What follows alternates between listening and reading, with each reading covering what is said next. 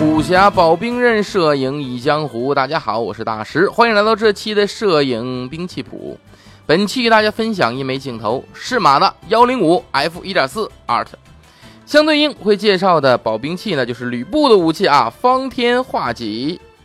聊到适马的 art 镜头，哎，我想所有人映入脑中的大概就两个词：锐和沉。哎，没错，适马发布从这个三五一点四二的开始啊，这适马镜头传奇之路就算正式开始了。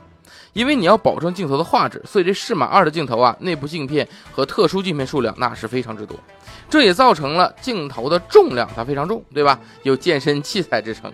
不过适马似乎在健身器材这条路上啊，它就越走越远了。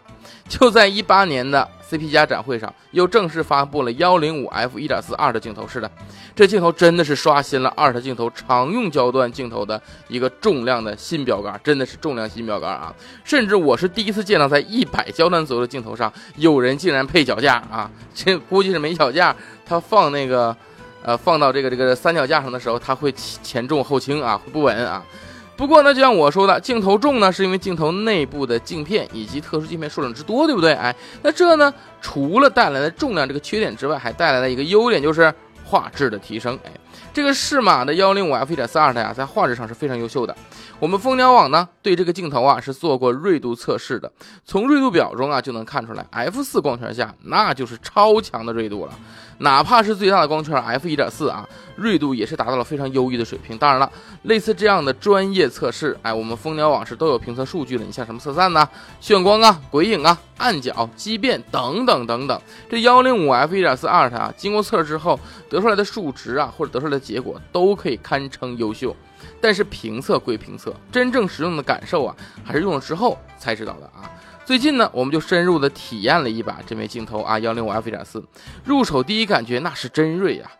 就在最近一次拍摄之中啊，我们使用的是这枚镜头，拍摄了一张人物脸部占比很小的照片，然后呢，我们就给放大，放，尽管是人物脸部占比较小啊，但是放大之后能够清晰的看到人物面部的细节，就是他的一些包或者是脸上的一些哎不好的皮肤啊，就是你要知道啊。当时那张照片是靠什么拍的？是靠一个五 D 三的相机拍的。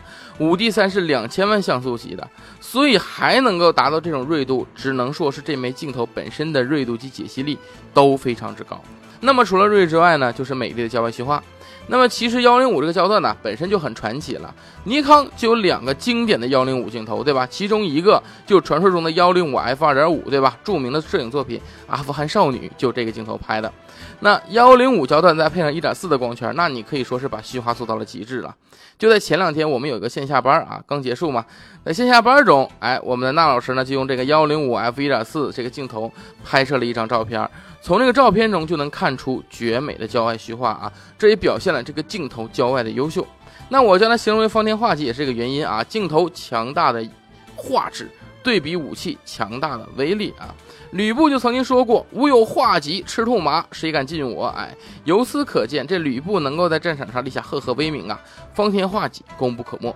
但是我把它形容为吕布的武器有另一个原因：吕布骁勇，无人能敌。哎，同时对战刘关张三人不落下风，且轻易全身而退啊。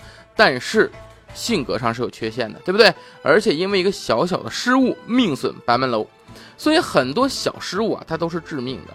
就像适马的这个幺零五 f 一点四也是如此啊，适马镜头都会有一定出现跑焦的几率，对不对？哎，这其实呢，呃，很多使用者都是了解的事情，而且在非原厂镜头上，这点是很正常的，对吧？